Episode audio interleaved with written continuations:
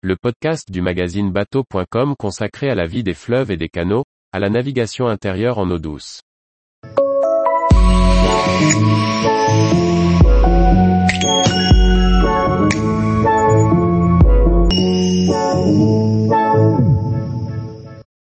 Comment se passe la mise en main lors d'une première location fluviale?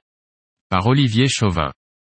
Un équipage qui embarque pour une croisière fluviale a souvent fait une longue route. Même si la répartition des cabines et la gestion des victuailles occupent les esprits, il reste pourtant une étape qui réclame toute son attention, la mise en main. Lorsque vous prenez possession de votre bateau fluvial, le personnel de la base de départ doit vous présenter le bateau, son équipement, mais aussi vous donner toutes les informations sur la voie d'eau et s'assurer que vous êtes en mesure de naviguer en sécurité. À vous d'être aussi attentif que possible au matériel que l'on vous présente. Même si vous êtes un habitué de ce type de navigation et que vous avez mille choses à gérer entre les fatigues de la route et l'avitaillement, il est crucial de vous montrer réceptif aux directives et explications que le personnel du loueur ne manquera pas de vous donner. Ayez prévu large pour qu'au moins le responsable du bateau soit disponible. Ce n'est pas le moment de courir au supermarché ou à la gare pour récupérer une partie de l'équipage. La première question qui vous sera posée est le parcours que vous envisagez.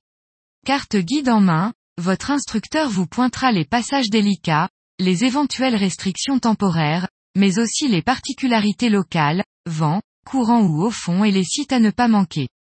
Cela fait beaucoup d'informations. N'hésitez pas à prendre de courtes notes pour en oublier le moins possible. Les systèmes de confort varient d'un bateau à l'autre, et leur fonctionnement est parfois obscur pour les non-initiés. Là aussi, soyez attentifs pour éviter d'appeler le soir même avec une question comme ⁇ Il n'y a pas d'eau. Avez-vous appuyé sur le bouton de la pompe ?⁇ ou ⁇ Le gaz ne s'allume pas, avez-vous maintenu le bouton enfoncé le temps que le thermocouple se déclenche ?⁇ La présentation du matériel de sécurité et de son emplacement est obligatoire. Assurez-vous de bien localiser les extincteurs, mais aussi les brassières de sauvetage. Si l'équipage compte des enfants, Demandez des gilets à leur taille et expliquez-leur les règles et les cas où il sera obligatoire de les porter. Profitez-en pour vérifier tout le matériel qu'on vous présentera, les amarres, les gaffes, le marteau et les piquets d'amarrage, mais aussi la passerelle ou le mobilier de pont. Faites-vous confirmer les nables d'eau, de carburant ou d'eau noire si jamais elles étaient mal repérées. Ouvrez les matériels d'ombrage, parasols ou bimini qui ont pu rencontrer un pont sans que le locataire précédent ne le signale. Le technicien vous accompagnera ensuite pour un essai en navigation.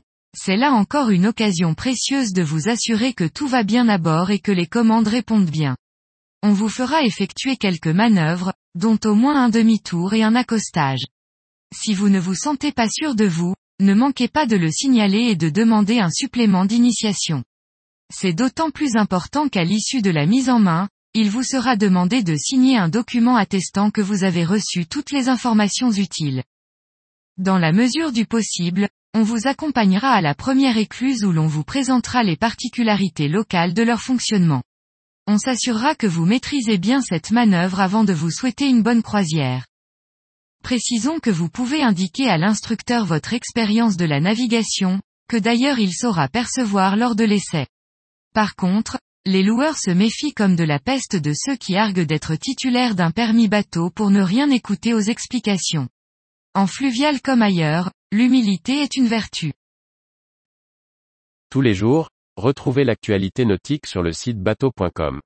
Et n'oubliez pas de laisser 5 étoiles sur votre logiciel de podcast.